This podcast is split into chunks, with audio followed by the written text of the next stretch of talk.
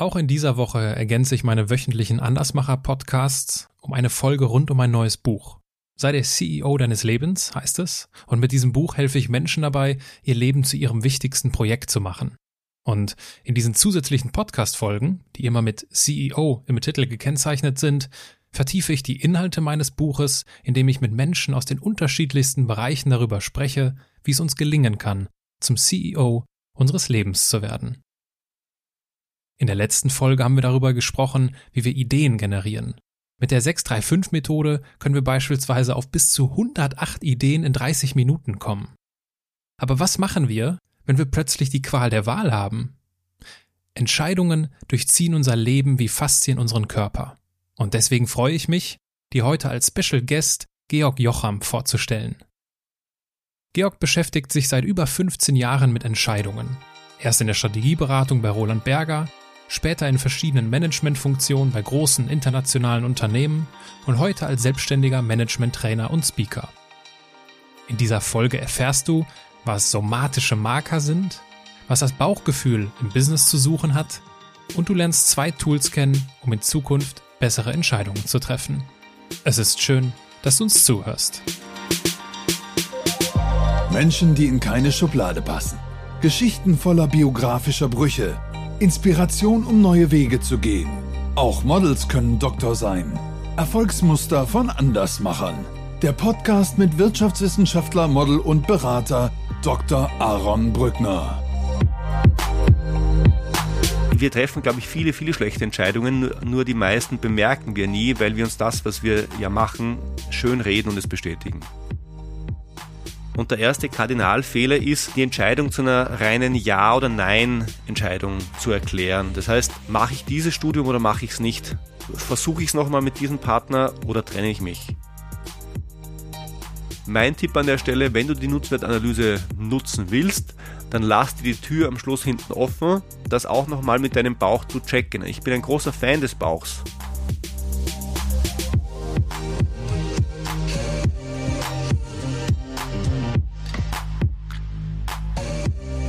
Georg, herzlich willkommen in meinem Podcast. Na, danke für die Einladung. Ähm, ich beginne meine Gespräche meistens mit der Frage, angenommen, du sitzt an einer Hotelbar, was würdest du trinken? äh, meistens Pilz äh, und wenn es die Umstände zulassen, Gin Tonic. Welche Umstände braucht es denn, dass du Gin Tonic trinkst? Ich muss am nächsten Tag nicht zu früh raus müssen, weil ich vertrage Alkohol nicht so gut und Gin Tonic, da bleibt es dann meistens nicht bei einem und ich mag das aber sehr gerne. Ich habe zu Hause, ich glaube, zehn verschiedene Gins und mische das auch sehr gerne, aber es ist ein seltenes Vergnügen. Meistens bin ich vernünftig, trinke einen Pilz. Gibt es einen Gin, der, der hervorsticht? Den ja, du besonders ich, magst? Ja, ich mag Hendrix besonders gerne. Der ist zwar ähm, ein, ein, einer der klassischen, aber ich finde auch all die anderen, die ich ausprobiert habe, an den Hendrix kommt keiner heran. Der Botanist ist auch noch sehr gut, aber vor allem Hendrix. Aber dann kennst du sicherlich auch den Monkeys, ne? Ja, ja, klar.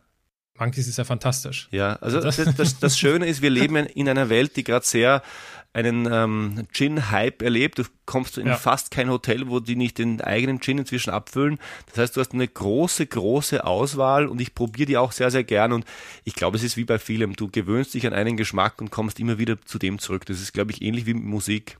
Dir gefällt am besten, ja. was du am öftesten gehört hast. Und ja, wenn du ein gewisses Alter hast, ist das alte Musik. Das ist bei Gin und Musik ganz ähnlich, glaube ich.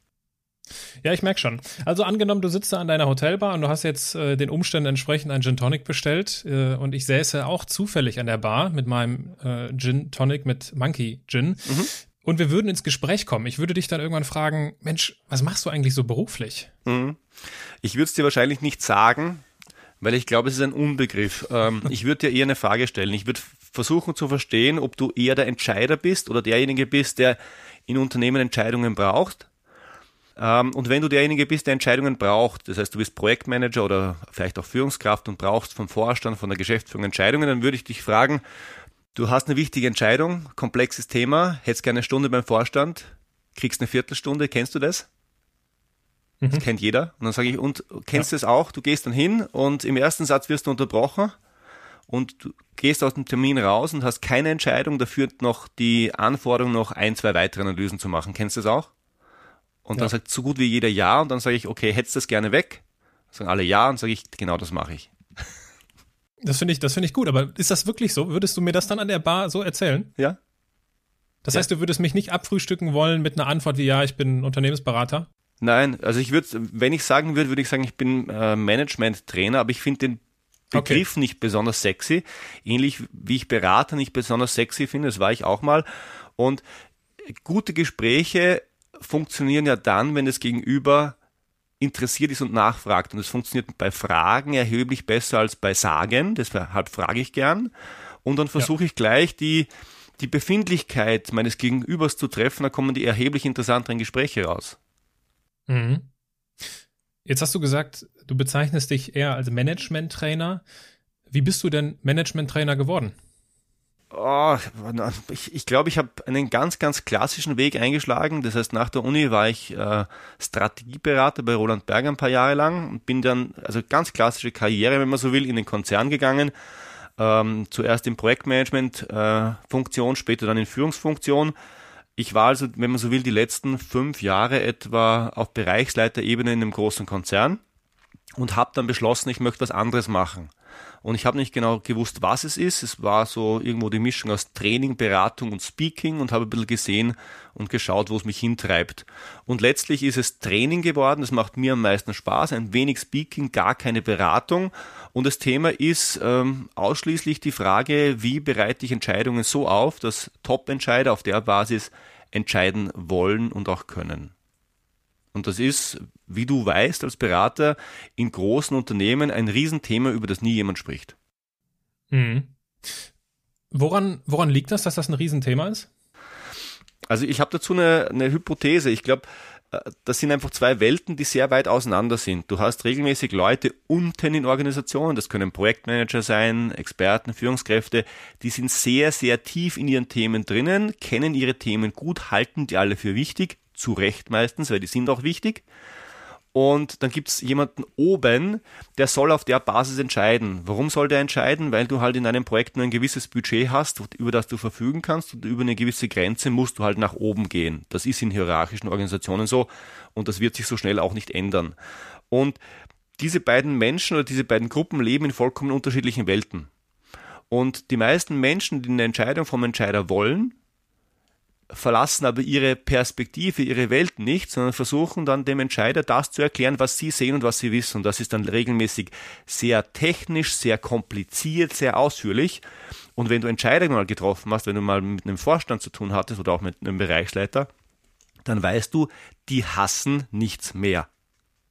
Das heißt, an der Stelle ja. geht es ganz viel darum, denen unten, das sind nämlich die, die äh, noch bereit sind, sich ein bisschen zu ändern, denen unten zu erklären und zu zeigen, wie sie es denn aufbereiten und wie sie es erzählen müssen, dass die oben sagen, ja, so will ich's und auf der Basis entscheide ich jetzt. Mhm. Ich glaube, das sind einfach vollkommen unterschiedliche ähm, Welten. Und ich glaube, es ist auch ganz stark von Befindlichkeiten geprägt, weil wenn du mit den Leuten sprichst, dann sind die unten, also Projektmanager ganz besonders regelmäßig gekränkt. Ja, die haben ein Millionenprojekt, dann wollen die mal einen Termin beim Entscheider und der hat dann keine Zeit. Ja, das fühlt sich nicht gut an. Und dann kommst du in, in den Termin und dann geht er eine halbe Stunde und der kommt erstmal zehn Minuten zu spät und geht fünf Minuten früher. Und du weißt, dein Projekt ist wichtig und ist auch fürs Unternehmen wichtig und das, das steht spitz auf Knopf. Du brauchst jetzt die Entscheidung und du kriegst sie nicht. Da fühlen sich die Leute nicht ernst genommen und sind dann ja, beleidigt, angegriffen. Und dann kommt regelmäßig, ja, die Idioten da oben, die wollen halt auch gar nicht entscheiden. Was wissen denn die vom Geschäft? Höre ich ganz, ganz oft. Was, was aber selten passiert ist, dass man sich in die Sicht von denen da oben begibt. Weil, wie, wie sieht denn deren Tag aus? Die sind 12 bis 16 Stunden im Büro und dann arbeiten sie zu Hause weiter. Und in der Zeit sind sie fast durchgehend in den Meetings. Die brauchen eine permanente Aufmerksamkeit auf die Themen, die da auf sie einströmen, sehr, sehr viel Information und fast niemand nimmt auf ihre Bedürfnisse Rücksicht, erklärt sie ihnen einfach. Ja, da kommen die Leute mit Expertensprache um die Ecke und der Vorstand ist permanent in der Situation, muss ich das verstehen? Darf ich jetzt sagen, äh, das weiß ich nicht oder verliere ich damit das Gesicht? Mhm. Ja, es ist eine ganz, ganz unangenehme Situation. Und ähm, ja, ich lerne den Experten, den Projektmanagern so Entscheidungen aufzubereiten und so auf Entscheider zuzugehen, dass die Entscheidung dann fällt und zwar verlässlich und schnell. Ja. Mhm. Gab es denn gab's denn, du hast ja jetzt ja sozusagen das Thema Entscheidungen zu, zu deinem beruflichen Alltag gemacht. Gab es in deiner Kindheit schon Anzeichen dafür, was du heute beruflich machst? Ja und nein. Auf der einen Seite gar nicht, weil ähm, ich nie damit gerechnet hätte, dass ich mich, dass ich mich selbstständig mache. Ähm, ja, meine Eltern waren zwar selbstständig, aber äh, auf eine sehr konservative Art und Weise. Also nicht kundenorientiert und unternehmerisch, sondern mehr so, das hat sich halt ergeben und das hat man gemacht. Und ich bin, wenn man so will, ganz, ganz klassisch reingekommen und habe halt Schule und Gymnasium und Studium gemacht, immer mit dem Ziel, angestellt zu werden angestellt zu sein und war das dann auch. Allerdings habe ich schon früh in meinem Leben etwas gemacht, was mir jetzt sehr hilft, nämlich ich habe schon früh nach Querverbindungen gesucht. Das heißt, wenn ich gelesen habe, wenn ich ein Video geschaut habe, wenn ich das heute mache, dann nehme ich das nie so, wie es ist, sondern ich schaue immer, wo könnte das noch reinpassen. Und das hilft mir heute sehr, sehr stark, weil zu dem Thema, das ich mache, gibt es ja nichts. Also es gibt ja keine Literatur, wo drinnen steht, so bereitest du Entscheidungen auf, dass Entscheider entscheiden. Also mhm. es ist erstaunlich, dass es das nicht gibt, wenn man darüber nachdenkt, wie häufig das Problem auftritt, aber es gibt wirklich gar nichts. Und in diesem Sinne dieses permanente Hinterfragen, Verknüpfen, nach Analogien suchen, nach Vergleichen suchen, die vielleicht woanders schon entdeckt wurden, das habe ich schon ganz früh gemacht und insofern war es mir wohl nicht in die Wiege gelegt, aber es macht dann doch irgendwie Sinn heute. Mhm. Was war denn die beste Entscheidung deines Lebens? Die beste Entscheidung meines Lebens. Ah, jetzt muss ich gut aufpassen. Wenn meine Frau das Interview hört und ich äh, äh, erwähne nicht sie, dann ist sie wahrscheinlich äh, schwer beleidigt. Aber nee, ganz im Ernst. Ich glaube, die beste Entscheidung war, im Alter von 22 äh, für ein Jahr nach Rom zu gehen während des Studiums. Und das hatte ganz viel mit dem Thema Perspektivwechsel zu tun, ähm, weil ich verstanden habe, dass es ein ganz anderes Leben auch gibt als das, das wir in Mitteleuropa kennen. Und ich habe das ein Jahr lang eingesaugt und es hat mir einen großen Spaß gemacht. Und wenn ich einen zweiten Punkt nennen darf, ja, eigentlich hätte ich mich jetzt für eine entscheiden sollen, ne, mache ich jetzt gerade nicht. ähm, das zweite war, ich habe äh, begonnen, Bauingenieurwesen zu studieren. Das ist das mit den Hochhäusern und Brücken und Stra Straßen, was weiß ich. Und nach dem ersten Studienabschnitt habe ich beschlossen, das ist mir zu wenig und habe Wirtschaft zustudiert und das war die zweite ganz wichtige Entscheidung und hat, das hatte wahrscheinlich auch viel mit Perspektivwechsel zu tun. Ähm, mhm. Ich bin heute ausschließlich, wenn man so will, Wirtschafter. Ich bin halt jetzt Diplom-Ingenieur, weil ich es fertig studiert habe, aber nicht praktizierender. Und auch das, äh, würde ich sagen, das waren, glaube ich, die wichtigsten beiden Entscheidungen. Gibt es dann, äh, gibt's dann auf, der, auf dieser Bilanz auch die Gegenseite, also so die, die schlechteste Entscheidung deines Lebens? Die schlechteste Entscheidung meines Lebens. Hm. Aktuell würde ich sagen, ähm, dass ich äh, zu lange äh, im Konzern war, zu lange angestellt war und mich zu spät selbstständig gemacht habe. Allerdings muss man an der Stelle ein bisschen aufpassen. Ja? Also wir Menschen, ähm, wir sind ja nicht besonders gut darin, Entscheidungen, die wir treffen, schlecht zu finden. Ne? Weil wir mhm. einem, einem Denkfehler unterliegen, der heißt Confirmation Bias, also der äh, Bestätigungs, äh, die Bestätigungsheuristik heißt es, glaube ich, auf Deutsch. Also das sind diese typisch amerikanischen psychologischen Begriffe, die sich ganz schlecht übersetzen lassen. Äh, und fast alles, was wir tun, können wir sehr gut erklären und wir bestätigen uns quasi sel selber permanent in unserem Handeln. In diesem Sinne würde ich sagen, wir treffen, glaube ich, viele, viele schlechte Entscheidungen, nur, nur die meisten bemerken wir nie, weil wir uns das, was wir ja machen, schön reden und es bestätigen. Ja, aber das ist ja ein interessanter Punkt. Wie, wie kann ich denn den Bestätigungsfehler, den ich übrigens auch in meinem Buch aufgreife, äh, wie kann ich dem denn auf die Schliche kommen? Oder wie kann ich mir selbst auf die Schliche kommen? Ich glaube, es ist, naja, ich glaube, an der Stelle darf man fragen, was ist denn eine gute Entscheidung? Also einen Schritt zurückgehen und was hindert uns gut daran, gute Entscheidungen zu treffen? Und ich glaube, es gibt zwei Kardinalfehler, wenn es darum geht, gute Entscheidungen zu treffen oder eben weniger gute. Und der erste Kardinalfehler ist, die Entscheidung zu einer reinen Ja- oder Nein-Entscheidung zu erklären. Das heißt, mache ich dieses Studium oder mache ich es nicht? Äh, Versuche ich es nochmal mit diesem Partner oder trenne ich mich? Kaufe ich mir das Auto oder kaufe ich es mir nicht? Und man hat es untersucht, Paul Nutt, ein amerikanischer ähm, Wissenschaft hat es mal untersucht, 80 Prozent der Entscheidungen in, in, Unternehmen sind solche Ja- oder Nein-Entscheidungen. Das heißt, soll ich es machen oder soll ich es nicht machen? Und man weiß inzwischen, dass die Entscheidungsqualität massiv steigt, wenn ich nicht nur ja oder Nein als Optionen einführe, sondern zwei, drei oder mehr Optionen in die Entscheidung mit aufnehme. Also nicht zehn Optionen, ja, dann kommt es zu etwas, mhm. das nennt man äh, Analysis Paralysis, also analytische Lähmung, wenn man so will, sondern bewusst noch eine weitere, vielleicht noch zwei weitere Optionen aufzunehmen, die auch Sinn ergeben und sich bewusst mit denen zu beschäftigen. Das heißt, der erste Fehler ist zu wenige Optionen und der zweite Fehler ist dann, äh, und das kennst du vielleicht auch aus Unternehmen, wir haben uns eigentlich schon entschieden. Ja. Wir tun aber so, als würden wir noch Argumente suchen. Aber in Wirklichkeit suchen wir nur eine Art von Argumenten, nämlich Argumente, die unsere Entscheidung, die wir schon lange getroffen haben, unterstützen. Und das ist der Confirmation Bias. Das heißt, wir bestätigen das, was wir wollen, und das machen wir dann gerne auch mit Zahlen und mit Diagrammen und dicken Präsentationen in PowerPoint. Aber in Wirklichkeit ist es äh, Schattenboxen, also da passiert nichts. Das heißt, wenn du an der Stelle besser werden willst, dann mach dir bewusst, ist mein Tipp, dass es diesen Confirmation Bias gibt, dass du tendenziell versuchen wirst zu bestätigen, was du willst. Dann such nach Argumenten und nach Gründen dagegen. Mhm. Also ich glaube, sich klar zu machen, dass es diesen Bias, diese äh, Abkürzung gibt bei uns im Kopf, hilft dir schon enorm weiter. Mhm. Du hast ja eine Du hast ja eine Studie durchgeführt, um dein Thema auch jetzt aus ja, statistischer oder empirischer Perspektive zu beleuchten. Was ist denn die Überschrift dieser Studie gewesen und was, das, was sind die zentralen Ergebnisse gewesen? Ich glaube, die Überschrift, ich habe eine Umfrage gemacht und die Umfrage hat damals geheißen, daran hakt es bei uns im Entscheidungsprozess. Bewusst Unternehmenssicht. Und ähm, ich glaube, die Studie, jetzt muss ich überlegen, ich glaube, die Studie heißt der Entscheidungscode woran, woran schnellere und bessere Entscheidungen in Unternehmen scheitern und wie wir das ändern können. Mhm. Und mein, die Idee war relativ einfach. Äh, das, was ich dir ganz zu Beginn beschrieben habe, dieses Unwohlsein auf beiden Seiten der Entscheidung, also Entscheidungswerber nenne ich die gerne, das sind die Leute, die brauchen eine Entscheidung, weil sie sich nicht selber treffen dürfen im Unternehmen. Und derjenigen, die Entscheidungen treffen, die nenne ich, nenne ich gerne Entscheider. Hm, ähm, was ich erfahren habe in den letzten Jahren, sowohl in der Beratung als auch später im Konzern, dass beide Seiten unglücklich sind. Das heißt, die einen sind unglücklich, weil sie keine Entscheidungen kriegen, weil sie viel Zeit damit verbringen, Entscheidungsunterlagen und Entscheidungen vorzubereiten.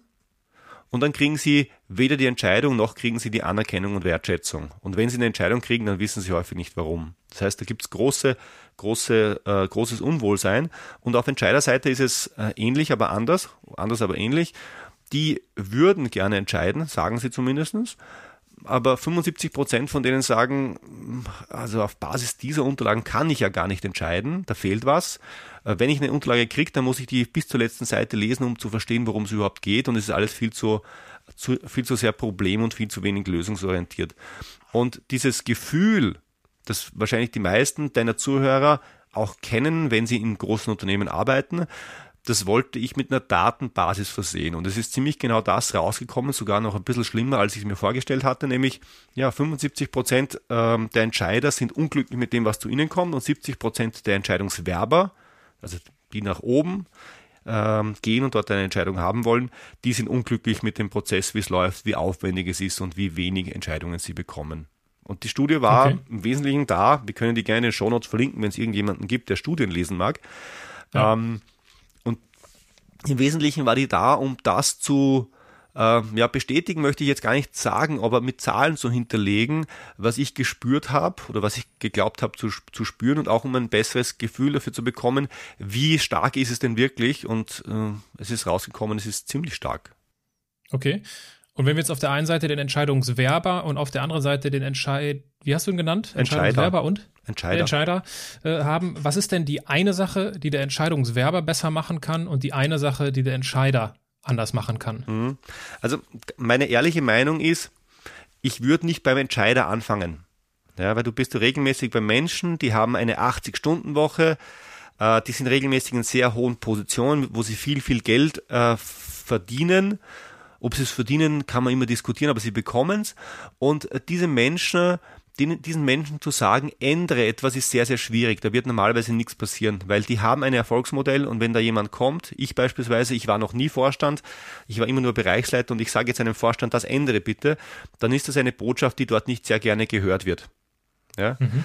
Äh, deshalb setze ich lieber bei denen unten an, Ja? Und zu denen sage ich, das eine, was ihr ändern könnt, das eine, was ihr ändern könnt, ist, baut eure Argumentation und eure Unterlagen pyramidal auf. Und pyramidal heißt, ich beginne nicht mit dem Detail und komme mit der Empfehlung zum Schluss, sondern ich beginne mit der Empfehlung.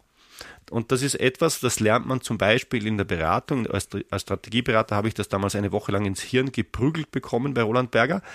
Und aber bei allen anderen Strategieberatern ist das ähnlich. Das ist ein Prinzip, mit dem du Menschen mit wenig Zeit, mit kurzer Aufmerksamkeitsspanne sehr, sehr gut abholen kannst. Also mein Tipp Nummer eins ist, äh, bau deine Unterlagen genau anders auf, als du es in der Schule, an der Uni, wo auch immer gelernt hast.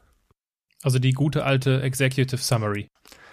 Äh, die Executive Summary ist ein Teil des Pyramidenprinzips, aber das geht viel früher los. Es geht damit los, dass am, äh, dass am Deckblatt schon steht, was entschieden werden soll. Okay. Ja, und dann kommt die Executive Summary und in dieser Executive Summary steht auch sehr früh, was entschieden werden soll. Und mhm. also vom Aufbau her ist, ist, die, ist, die, ist die Methode streng pyramidal und Entscheider mögen das. Ähm, nur Experten mögen es nicht, weil sie halt da nicht Gelegenheit haben, über ihr Experten-Know-how zu sprechen.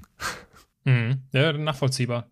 Du hast unter anderem, habe ich gesehen in der Studie, als ein Lösungsvorschlag oder als Impuls äh, greifst du auf, dass die, dass das Nicht-Entscheiden beziehungsweise das später Entscheiden eine äh, gleichwertig relevante Entscheidungsoption sein sollte. Inwiefern ist das der Fall? Inwiefern hilft das bei diesem Entscheidungsprozess? Mhm. Das ist ein kleiner Trick, der aus meiner Sicht oder auch nach meiner Erfahrung ganz, ganz viel ausmacht. Und dazu hilft es, wenn man sich ein bisschen vergegenwärtigt, was, was gewöhnlich passiert. Du kommst in den Termin, du hast dir was überlegt, du hast einen Vorschlag, wohin es gehen soll, mach, sag, du machst ein Projekt, meinetwegen, du brauchst jetzt eine Richtungsentscheidung, du brauchst die wirklich, ja, sonst verlierst du Geld oder Zeit oder beides. Und du hast jetzt einen Vorschlag, wie man weitergehen soll, und damit es eine Entscheidung ist, hast du auch eine Alternative. Und dann gehst du da rein in den Termin und dann diskutiert man und diskutiert man und diskutiert man. Und am Ende des Termins beschließt man, äh, ja, wir sind noch nicht so weit. Also wir vertagen uns und dann suchst du einen neuen Termin und weil da wichtige Leute drin sind, äh, ist der vier Wochen später. Das ist so eine ganz, ganz klassische Situation, die kennen Projektmanager. Und was ich an der Stelle vorschlage ist, nimm doch das, was du für wahrscheinlich hältst an der Stelle, also eine Nichtentscheidung oder eine, Vertagung der Entscheidung, in dem Fall um einen Monat, nimm doch das als eine Option auf und sag, okay, entscheidet euch für Vorschlag A, für Vorschlag B oder entscheidet euch dafür, erst in einem Monat zu entscheiden. Ich schreibe das aber aufs Papier. Das steht als gleichberechtigte Entscheidungsoption da und ich bewerte das auch alles. Das heißt, ich bewerte nicht nur das, was ich üblicherweise aktiv entscheide oder entscheiden kann, sondern ich bewerte auch das Nicht-Entscheiden und sage, ich beschreibe das, ich sage, das hat diese Vorteile, diese Nachteile und diese Konsequenzen. Und alleine mhm. das, dass das im Raum steht und transparent ist, reduziert die Wahrscheinlichkeit, dass ich es nehme, weil ich kann aus dem Termin nicht rausgehen, ohne zu entscheiden, sondern ich entscheide mich dann automatisch dafür und alle wissen, was das bedeutet. Das heißt, die Wahrscheinlichkeit dafür wird geringer und wenn die Entscheidung dennoch getroffen wird, dann wird sie bewusst getroffen, weil wir sind ja alle erwachsen. Es ist ja nichts Schlimmes, wenn der Vorstand sich anders entscheidet, als ich das will. Das ist ja, also der ist ja erwachsen, er darf das. Aber er mhm. soll es wissen im vollen Bewusstsein dessen, ähm, was da kommt und was da passiert. Und einfach dieses transparent machen hat einen enormen Effekt. Ich würde sagen, das ist in den Seminaren, den, die ich mache, einer der Tipps, die am häufigsten umgesetzt werden, weil es ganz, ganz einfach ist, es kostet ja. nichts und weil es eine erstaunlich hohe Wirkung hat. Mich erinnert das, und ich bin jetzt kein Pricing-Experte, aber äh, habe mich damit mal ein wenig auseinandergesetzt. Mich erinnert das an diese, an diesen psychologischen Effekt, den es hat, ob du auf der einen Seite zwei Angebote hast, oder also ein Produkt mhm. mit zwei Preisen und auf der anderen Seite eins mit drei Varianten. Das ist ja das, was wir alle kennen. Jeder, der irgendwo, keine Ahnung, bei eins und eins einen neuen Internetvertrag abschließen will, der hat immer drei Möglichkeiten. Mhm. Äh, und das ist ja genau derselbe Grundgedanke. Ne? Das ist diese, diese dritte Möglichkeit wurde entwickelt oder das wurde wissenschaftlich herausgefunden, dass die dritte Möglichkeit dafür sorgt, dass eine von den beiden anderen genommen wird. Hm, ja, was du meinst, Daher ist das Kontrastprinzip, dieser, speziell bei hohen Preispunkten. Ähm, ich würde sagen, es ist eine Vermischung mehrerer psychologischer Prinzipien. Du hast das Thema Kontrastprinzip und was du, was du vermeidest, du vermeidest den sogenannten äh, Status Quo Bias. Also Status Quo Bias heißt, die meisten Menschen äh, machen lieber erstmal weiter, was sie bisher gemacht haben. Das heißt, das ist ein Grund, warum nicht gerne entschieden wird. Und diesen Status Quo Bias vermeidest du oder dem wirkst du entgegen, indem du transparent machst, was nicht entscheiden bewirkt. Aber es ist ein ähnliches Prinzip, ja. Bin ich bei dir. Das ist interessant. Und jetzt gibt es ja an deiner, in deiner Studie auch die, die Aussage oder die, die These, dass es äh, für, die, für die Entscheidungswerber, also die Mitarbeiter nenne ich sie jetzt mal, äh, essentiell ist herauszufinden, was dem Entscheider wirklich wichtig ist. Wie kann mhm. ich das denn als Mitarbeiter? Also wie finde ich heraus, was meiner Führungskraft oder dem Entscheider in meinem Unternehmen wirklich wichtig ist? Mhm. Also zum, zum Ersten, ich glaube, es ist entscheidend, das zu verstehen, weil es ist ähnlich wie wenn du eine Entscheidung triffst. Wenn du ein Auto kaufst, dann ist dir wichtig, was dir wichtig ist und nicht, was dem Verkäufer wichtig ist. Und äh, diesen, diese, diesen, diesen Perspektivwechsel, der ist eigentlich total logisch, aber wir machen den fast nie. Also der, der Experte geht ja nicht zum Entscheider und sagt, ich habe mich ähm, in deine äh, Haut versetzt, ich habe mich in deine Schuhe gestellt, sondern die meisten denken ja gar nicht drüber nach, dass es diese andere Sicht gibt.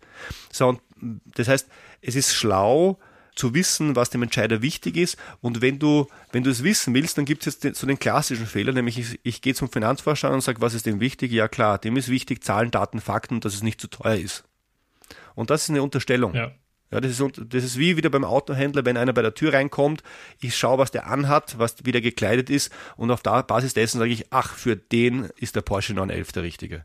Das ist eine Unterstellung.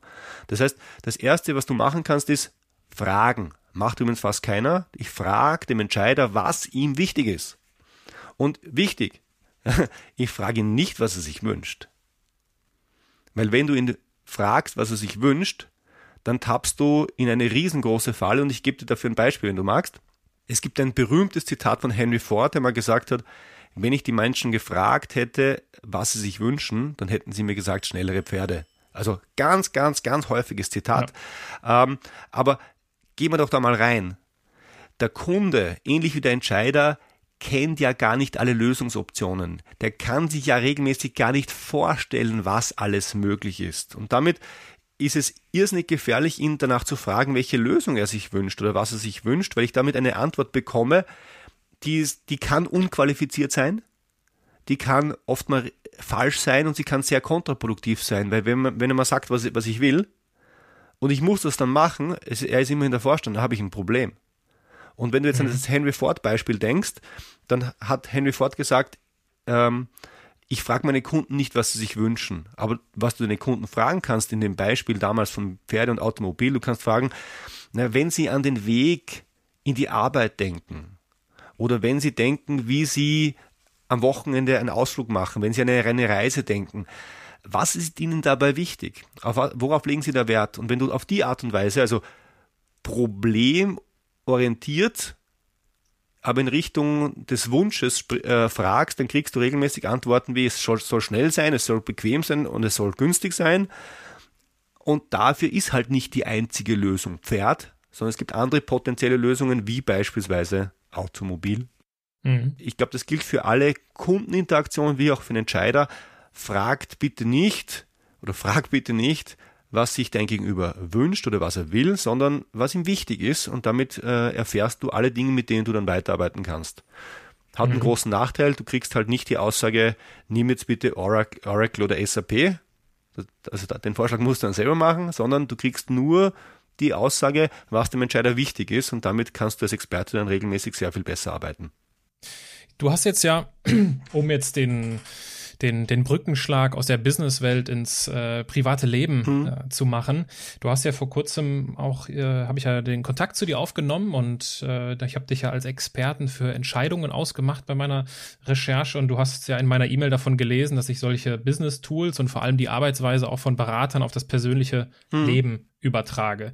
Du bist ja auch früher selbst äh, als Berater tätig gewesen. Was ist dir als allererstes durch den Kopf gegangen, als du das gelesen hast?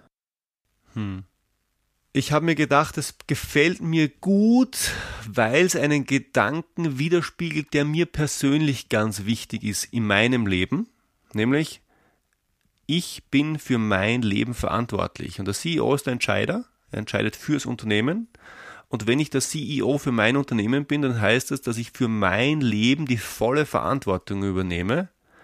Und also mir gefällt das deswegen sehr, sehr gut, weil ich glaube, das machen viele, viele Menschen nicht. Und ich glaube, daraus entsteht ganz viel Unwohlsein und Unglück. Ja, dieses mhm. Ich bin ein Opfer und die sind blöd und äh, also ich muss gar nicht zu Verschwörungstheorien hingehen. Es reicht ja schon, wenn ich mich tagtäglich über den Chef oder über die Politik beschwere. Ähm, ja. Und ein CEO beschwert sich, also wenn du mal mit CEOs zu tun gehabt hast, die beschweren sich nicht. Die nehmen Verantwortung. Also die kommen zwar in den Medien re regelmäßig nicht besonders gut weg, ja, aber die nehmen Verantwortung für sich, für ihr, fürs Unternehmen und sei der CEO deines Lebens, gefällt mir insofern gut. Nimm Verantwortung.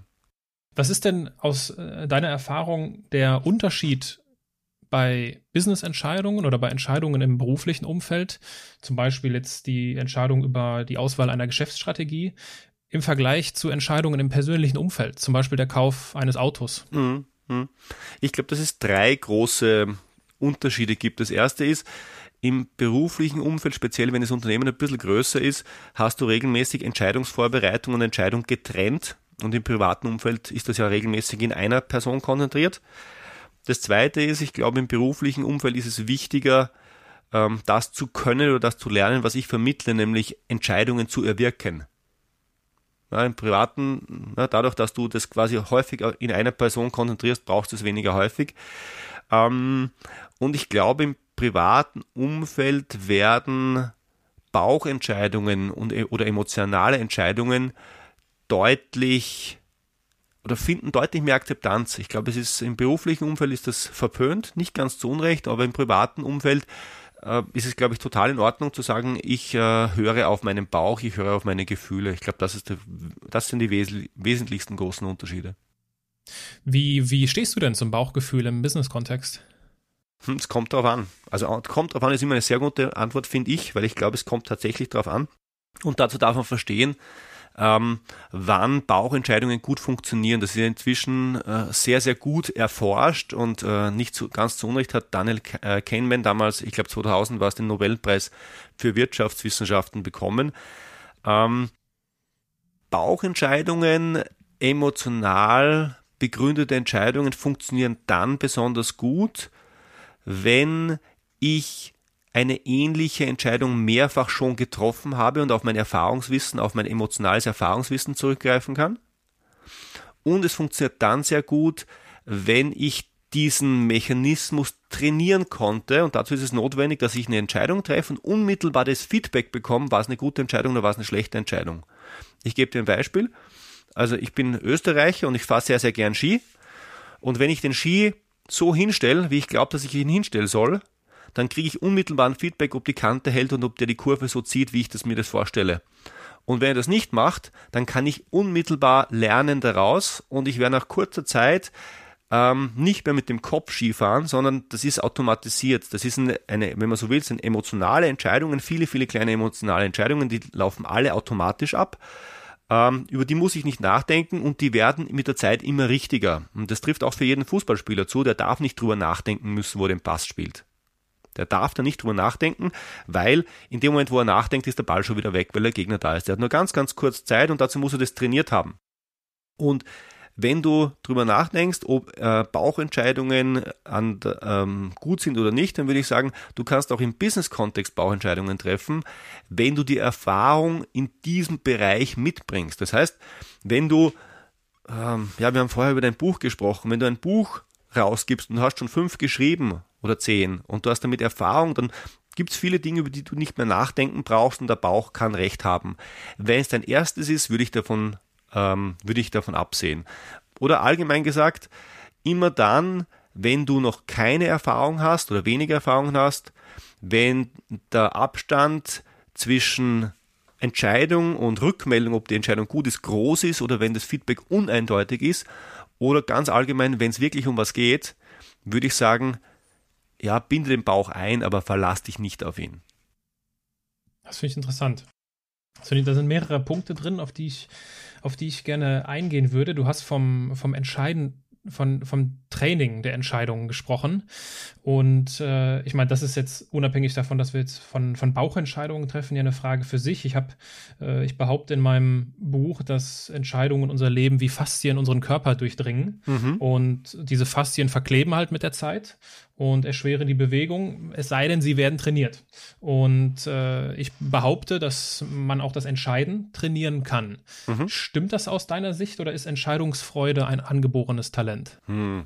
Stimmt das? Also, äh, ich habe dazu ganz ehrlich gesagt keine wissenschaftliche Studie im Kopf, das habe ich nämlich gerne. Also mhm. ich an der Stelle, ich antworte nicht, nicht allzu gern aus, aus, aus, aus, einem, aus einem Gefühl raus. Ich glaube aber ja, du kannst Entscheidungen trainieren. Ich glaube aber, es gibt Grenzen. Warum mhm. glaube ich, du kannst es trainieren? Weil du dir ja bewusst machen kannst, wie viele Entscheidungen du, triffst. Du, du machst dich auf den Weg in die Arbeit und du entscheidest dich, fahre ich die Straße A oder fahre ich die Straße B, welchen Weg fahre ich. Die Entscheidung, die triffst du sowieso. Wenn du mit der U-Bahn fährst, dann entscheidest du dich, äh, steige ich weiter vorne oder steige ich weiter hinten ein, welchen Sitzplatz nehme ich oder bleibe ich doch stehen. Das sind lauter Entscheidungen, die du triffst. Und alleine dadurch, dass du sie dir als Entscheidungen bewusst machst, und sagst, ich treffe die Entscheidung jetzt so, also ich äh, schiebe den Automatismus bewusst nach hinten und gehe in die Bewusstheit. Damit, glaube ich, kannst du dir klarer machen, wie viel du entscheidest und ich glaube, du trainierst auch deinen Entscheidungsapparat, wenn man so will. Also mhm. bewusst machen führt zum Entscheidungen trainieren. Ich glaube aber, oder anders, meine Erfahrung ist, äh, viele Entscheidungen, speziell wenn es um sehr vieles geht oder wenn es in Organisationen weit nach oben geht, sind nicht besonders eindeutig. Das heißt, du hast regelmäßig eine sehr hohe Ambiguität, das ist ein schreckliches deutsches Wort, eine hohe Mehrdeutigkeit. Und wenn du mich fragst, was ein Topmanager heute braucht, dann würde ich sagen, der braucht vor allem Ambiguitätstoleranz. Wieder ein noch furchtbares deutsches Wort. Das heißt, er muss es aushalten, dass er regelmäßig Entscheidungen treffen muss. Da, da gibt es mehrere Optionen, aber von den Optionen ist keine gut und auch keine schlecht sondern die sind alle unterschiedliche, die haben alle unterschiedliche Vor- und Nachteile. Bei jeder Entscheidung eines Vorstands steigt er irgendjemandem auf die Zehen. Das ist bei Vorstandsentscheidungen so und ich habe das, ich hab das über lange Zeit aus nächster Nähe beobachtet und das musst du aushalten. Und deswegen glaube ich, du kannst ähm, Entscheidungsfreude und Entscheidungen lernen, du kannst trainieren, aber nur bis zu dem Grad, wo es in einen, in einen Bereich geht, wo du die Ambiguität nicht mehr aushältst. Und Entscheidungen trainieren, darunter fällt für dich auch Bauchentscheidungen trainieren können? Äh, ich glaube, die Bauchentscheidungen, die fällst du normalerweise eh, ohne dir es bewusst zu machen. Aber ja, ich glaube, das, das, Trainieren an der Stelle ist eher sich bewusst zu machen, wo ist denn die Grenze, wo ich lasse ich den Bauch entscheiden und äh, interveniere nicht mit dem Kopf und wo schalte ich den Kopf dazu. Aber klar mhm. kannst du Bauchentscheidungen trainieren. Das sollst du sogar. Immer dann, wenn du eine Entscheidung regelmäßig triffst und immer dann, wenn du ein Gefühl dafür entwickeln kannst, was gut und was schlecht ist, relativ schnell nach der Entscheidung, dann sollst du sogar mit dem Bauch arbeiten. Halte ich sehr viel mhm. davon. Also ich halte viel vom Bauch. Ich mag den Bauch als Entscheidungsinstrument auch sehr, sehr gerne. Allerdings ähm, bin ich ein skeptischer Bauchbenutzer, wenn du so willst. Mhm. War das schon immer so? Mm. Oder wurdest du, oder hat, haben dich Erfahrungen mit deinen Bauchentscheidungen dahin, dahingehend geprägt? Nein, ich glaube, ich glaube, die Erfahrungen sind an der Stelle sehr, sehr trügerisch. Da muss man, ich glaube, da muss man wirklich aufpassen. Also so bewusst mache ich es erst die letzten paar Jahre, in denen ich mich intensiv mit dem Thema Entscheiden beschäftigt habe. Ähm, ich glaube, dass, der dass der Bauch sehr trügerisch ist. Ich gebe dir ein Beispiel. Du überlegst dir, welches Auto du kaufen sollst. Da gibt es ein paar Autos, die fallen in die engere Auswahl instinktiv, tief drinnen emotional hast du dich schon lange für diesen roten Ferrari entschieden. Jetzt nehme ich ein blödes Klischee, ne? aber ist ja. wurscht. Du hast dich für ein Auto entschieden und dann kaufst du dieses Auto.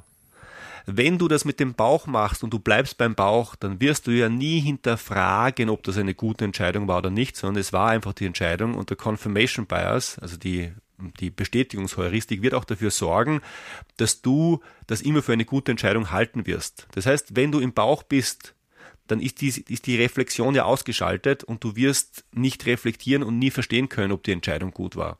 Ich glaube, erst dieses aus dem Bauch rausgehen hilft dir dabei, das evaluieren zu können. War das jetzt ein bisschen zu komplex? Kommt mir fast nee, nee, ich, versuch, ne? ich, ich lasse gerade halt so die ein oder andere Entscheidung in meinem Leben Revue passieren ja. und äh, prüfe das gegen und äh, komme halt sehr häufig bei mir meiner Erfahrung nach zu dem Entschluss, ich hätte an an der einen oder anderen Stelle viel eher auf mein Bauchgefühl hören sollen. Also wir haben ja, das ist sowieso nochmal das Thema, was wir heute definitiv nicht äh, diskutieren können. Wie lerne ich es auf mein Bauchgefühl zu hören? Das ist ja mhm. nochmal irgendwie Thema für sich. Wie werde ich mir dessen bewusst? Aber das andere, also ich setze jetzt voraus, dass jemand genau spürt, ah, ich sollte A machen, mhm. mache mir dann drei Tage darüber Gedanken und wähle dann B. Und äh, das kam sehr häufig vor in meinem Leben und wo ich später gemerkt habe, wonach ich mittlerweile suche, ist so ein Gefühl von rund. Mhm. Ich brauche so dieses Gefühl, und das kennen wir ja alle, ob, ob wir irgendwie Sport machen, ob wir gerade irgendwie keine Ahnung, es gibt ja, jeder hat so seine Tätigkeiten oder seine Aktivitäten, wo er das Gefühl hat, das fühlt sich richtig rund für mich an. Mhm. Und dieses Gefühl suche ich in meinen Entscheidungen. Das ist mein Referenzpunkt. Und wenn ich dieses Gefühl nicht habe, dann habe ich schon Bauchschmerzen damit, weil dieses Gefühl, das fühlt sich rund für mich an, das ist mein Bauchgefühl. Keine mhm. Ahnung, ob das irgendwie Sinn macht, aber äh, und da, damit, da, damit lasse ich das gerade, ähm, da lasse ich gerade so die eine oder andere Entscheidung Revue passieren, weil ich bin, also ich bin ein Riesenverfechter vom Bauchgefühl, mhm. aber entscheidend ist, bin ich in der Lage, mein Bauchgefühl wahrzunehmen. Mhm. Ich sehe da zwei Dinge und die sind, glaube ich, recht unterschiedlich ich glaube, dass die meisten Menschen, ich möchte das an der Stelle nicht unterstellen, ja, aber die meisten Menschen treffen eine Entscheidung und sagen dann später, ach, hätte ich das früher gemacht. Und das sage ich auch in Bezug auf meine Selbstständigkeit, sage ich ganz ehrlich. Allerdings, dieses Gefühl, das ich heute habe, hatte ich damals nicht. Genau, aber, das heißt aber ja nur dadurch, dass aber du es fühlt sich heute so an, als hätte ich es damals schon gehabt.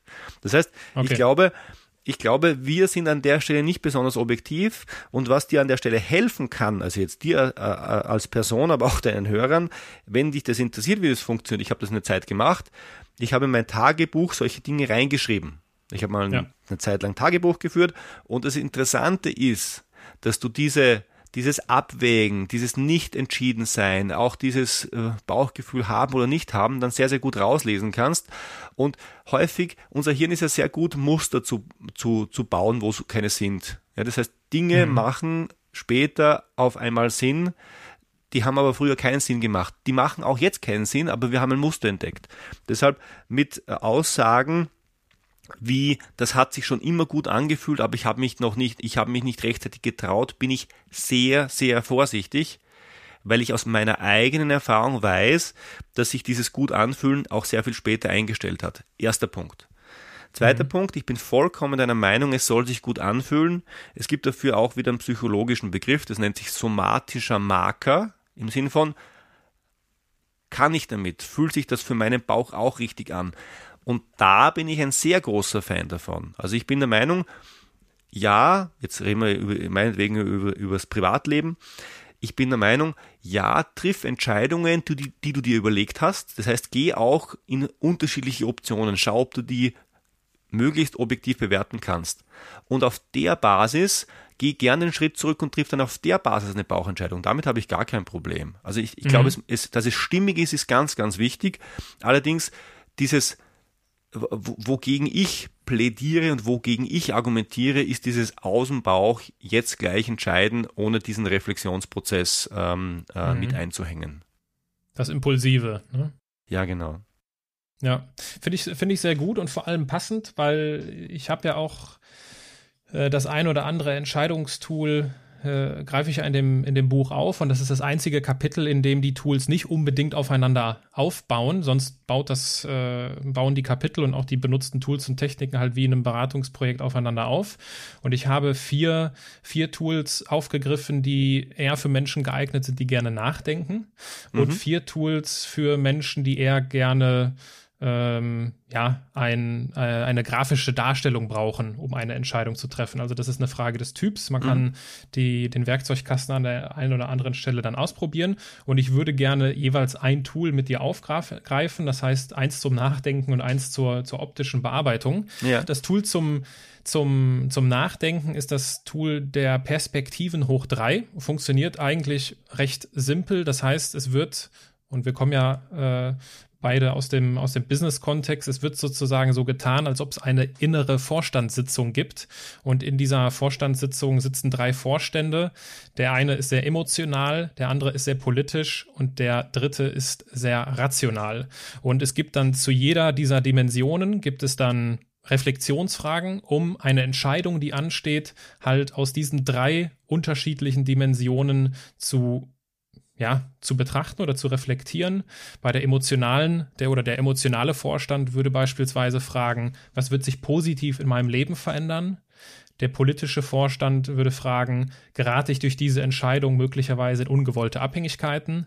Und der rationale Vorstand würde fragen, welche Fakten gilt es denn bei dieser Entscheidung zu berücksichtigen? Mhm.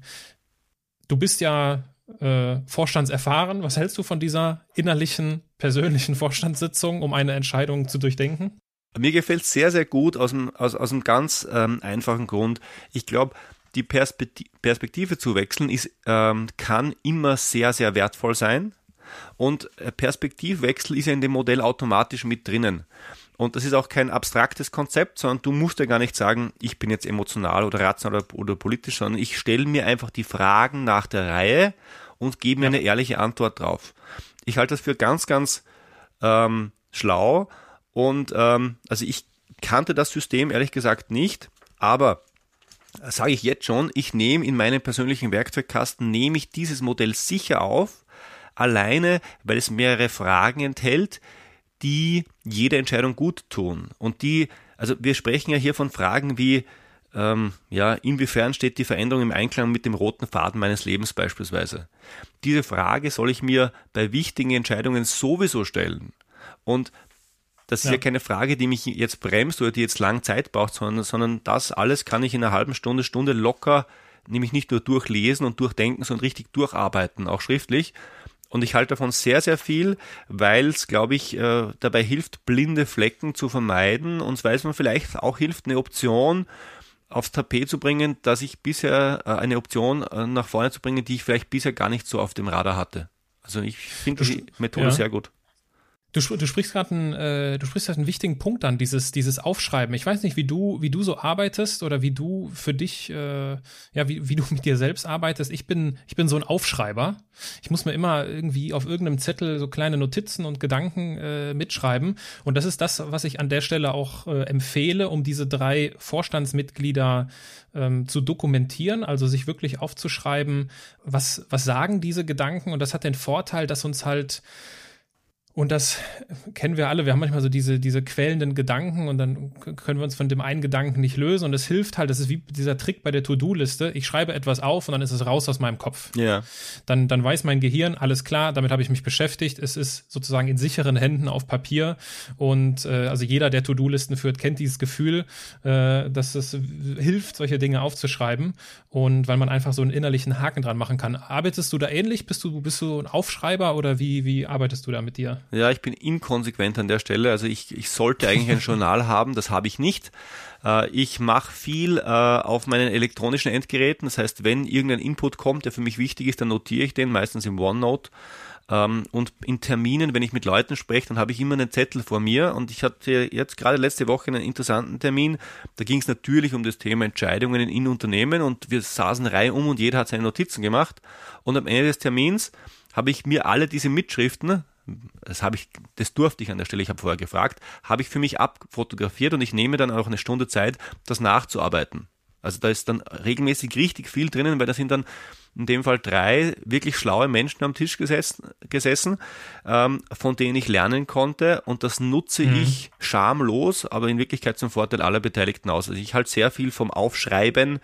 Ähm, ich, es macht auch was mit dem Denken. Es, wird, es macht das Ganze stringenter und strukturierter und äh, steigert die Qualität. Also ich habe da einen ähnlichen Zugang, aber keinen ganz konsequenten.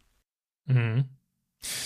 Dann lass uns, ähm, dann lass uns zu einem anderen Tool kommen, was jetzt eher für die Menschen geeignet ist, die gerne optisch arbeiten und vor allem die Herzen von Zahlenmenschen höher schlagen lässt weil es einen eindeutigen Gewinner nach, nach Punkten später gibt. Es ist die äh, sogenannte Nutzwertanalyse. Mhm. Und du hast mir im Vorgespräch verraten, und das äh, liegt, glaube ich, nicht nur an deiner Beraterkarriere, sondern auch an deiner Konzernkarriere. Äh, du bist Profi der Nutzwertanalyse, deswegen bist du natürlich besonders geeignet, um uns kurz zu erklären, was hat es denn mit diesem Tool auf sich? Wie funktioniert das Ganze? Ja, die Nutzwertanalyse ist was relativ Einfaches, äh, nämlich ich stelle mir also ich mache ein Beispiel, ja. Ich äh, bin in einem großen Konzern und das ist in dem Fall ein, ein, ein, ein, konkretes Beispiel und ich kaufe eine Dienstleistung ein für diesen Konzern, zum Beispiel Beratung oder Reinigung oder you name it, ist ganz egal. Äh, dann kann ich natürlich sagen, äh, mein Nummer eins Kriterium ist Geld. Das kann ich machen. Und das wird auch häufig so sein bei Ausschreibungen. Ich kann aber sagen, hm, ist gefährlich. Es gibt auch noch andere Punkte, die wichtig sind. Ich möchte nur nicht, das nicht nur günstig einkaufen, sondern ich will auch, dass die Qualität passt. Und um zu beurteilen, äh, wie die Qualität aussieht, äh, lasse ich die, jetzt nehme ich eine Reinigung, äh, hole ich mir Referenzen ein, beispielsweise. Mhm. Äh, oder ich schaue mir an, wie viele Mitarbeiter haben die im Vergleich zu den Mitarbeitern, die sie für uns jetzt brauchen und damit weiß ich, können die Spitzen abdecken, wenn da mal wer krank wird. Oder ich schaue mir an, ja, welches Interface haben die, wie le leicht können Leute mit denen in Kontakt treten, wenn es mal einen, einen, akuten Bedarf gibt. Ist das alles über eine Telefonnummer oder gibt es da eine Website, über die man das machen kann und wie ist die Usability? Und das ist jetzt alles ein bisschen konstruiert, aber wenn ich so eine Ausschreibung machen würde, dann würde ich mir sehr, sehr genau überlegen, welche Kriterien sind denn relevant. Und dann hätte ich die Angebote, die da kommen, kommen dann rein. Das sind, wenn man so will, die Entscheidungsoptionen an der Stelle. Und ich könnte jedes Angebot nach jedem Kriterium bewerten und könnte zum Beispiel Punkte vergeben und äh, das könnte ich jetzt aus der Hüfte machen oder ich könnte mir vorher festlegen, für wie viele Punkte gibt's was. Und ganz am Schluss oder schon vorher bewerte ich meine Kriterien und dann multipliziere ich das aus und dann kommt bei jedem Anbieter ein Wert raus und der höchste hat gewonnen. Und das ist eine Möglichkeit, einen solchen Entscheidungsprozess sehr, sehr strukturiert zu gestalten und sehr transparent zu gestalten ähm, und auch schon zu Beginn der Entscheidung festzulegen, welche Kriterien mir wichtig sind. Weil was passiert sonst? Ich ähm, ja, ich äh, finde dann sonst doch Gründe, warum das, was mir am besten gefällt, das Beste ist. Ähm, also in vielen Entscheidungsprozessen ist es ja so, man weiß, was rauskommen kommen muss und dann, dann äh, bastelt man das Modell hin, dass es drauf passt. Also die Nutzwerkanalyse diszipliniert an der Stelle sehr stark. Und ich habe es gerade bei Ausschreibungen viel verwendet, bei anderen Entscheidungen eher weniger. Ähm, ich muss aber ehrlich sagen, es, ich sehe schon ein paar auch kritische Dinge bei der Nutzwertanalyse, warum ich heute nicht mehr der allergrößte Fan bin. Äh, also ich kenne sie und ich, man kann sie da verwenden, aber ich bin nicht mehr der allergrößte Fan. Magst du wissen, warum? Ja klar, schieß los. Also es, das eine ist, du hast das Thema Confirmation Bias hast du auch an der Stelle. Das heißt, mhm. äh, die meisten Menschen werden eine Entscheidung treffen oder werden eine präferierte Option haben und tendenziell wirst du dann das bestätigen, was du bestätigen willst. Und äh, mhm. wenn das kein sehr, sehr starres System ist, dann beeinflusst das das Ergebnis. Das zweite ist, in so einer Entscheidung gibt es regelmäßig Ausschlusskriterien. Ja, das heißt, wenn du einen, einen Dienstleister kaufst, bleiben wir wieder beim Reinigungsunternehmen, dann kann die Größe des Unternehmens ein Ausschlusskriterium sein, Ausschlusskriterium sein oder auch die Qualität oder you name it. Und ähm, die Nutzwertanalyse ähm, kann mit Ausschlusskriterien nicht umgehen, weil die bewertet sie nur und wenn's äh, und bei der Bewertung äh, heißt das halt, dass in der einen Dimension recht wenig rauskommt, aber deswegen fliegt der Anbieter nicht gleich raus. Das heißt, du kriegst vielleicht ein Ergebnis, das du nicht willst, weil der Anbieter oder weil die Option eigentlich rausfliegen sollte. Das heißt, wenn du Ausschlusskriterien hast, dann äh, musst du die vorher prüfen und auch anwenden und quasi in die Nutzwertanalyse nur das aufnehmen, was das K.O.-Kriterium überlebt hat. Und schließlich meine persönliche Erfahrung, auch schmerzlich bei Ausschreibungen wieder, du machst die Nutzwertanalyse, dann kommt was raus und du denkst dir, nee, nee. Also, und, und dann denkst du, du hast einen oder zwei Anbieter und du denkst dir, das mag da jetzt rauskommen, aber mit dem will ich eigentlich gar nicht arbeiten. Und du findest dann auch Gründe, warum das so ist.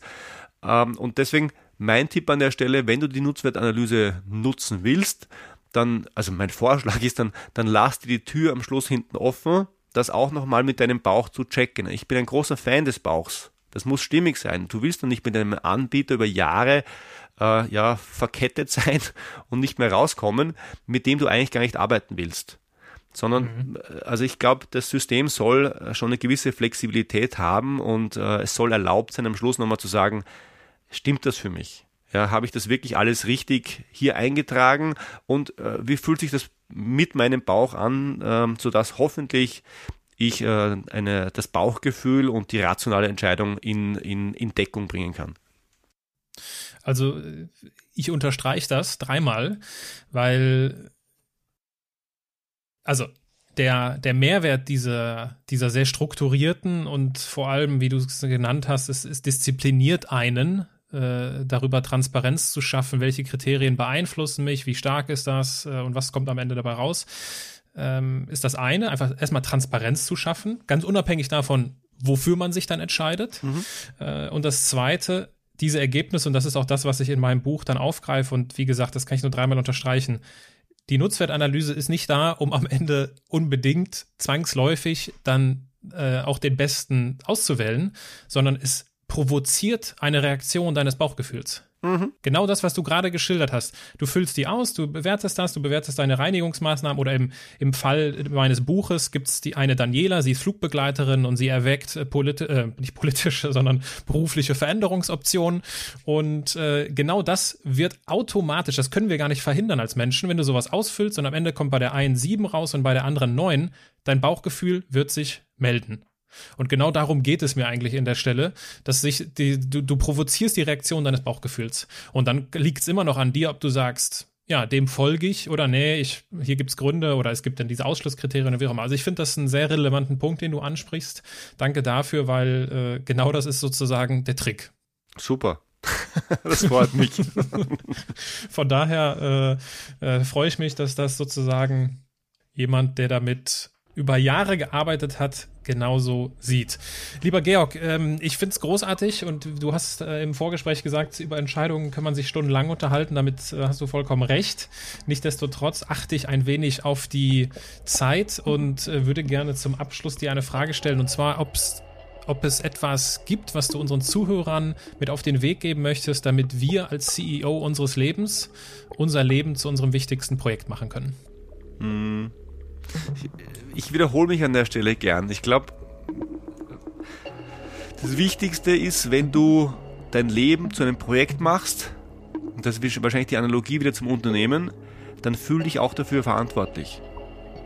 Ja, es mag da draußen eine Menge schlechte Menschen und Idioten geben, aber die dürfen nie Grund oder Ausrede dafür sein, dass du nicht im äh, Driver Seat, haben wir in der Beratung immer gesagt, im, ähm, im, äh, ja, dass, dass, du nicht am Steuer bleibst. Und ähnlich wie es viele Projektmanager gibt im Konzernumfeld, dann sagen, ja, und der, der blöde Vorstand und äh, diese Entscheider, die wollen alle nicht, ähm, dann kann man halt nichts machen. Ich würde sagen, an dem Punkt darfst du nie kommen. Ich glaube, du bist verantwortlich und verantwortlich sein heißt Verantwortung nehmen und Entscheidungen treffen und auch für die negativen Entscheidungen Verantwortung übernehmen. Denn auch so trainierst du äh, Entscheidungsfähigkeit. Die Wiederholung lohnt sich. Äh, ich danke dir für, diese, für diesen abschließenden Impuls und ich danke dir für deine Zeit und für dieses Gespräch. Aaron, ich danke dir. Und wie in jeder CEO-Folge möchte ich dir abschließend die Frage des Tages stellen, die Question of the Day. Und auch Georg musste sie ja eben schon beantworten. Was war die beste Entscheidung deines Lebens?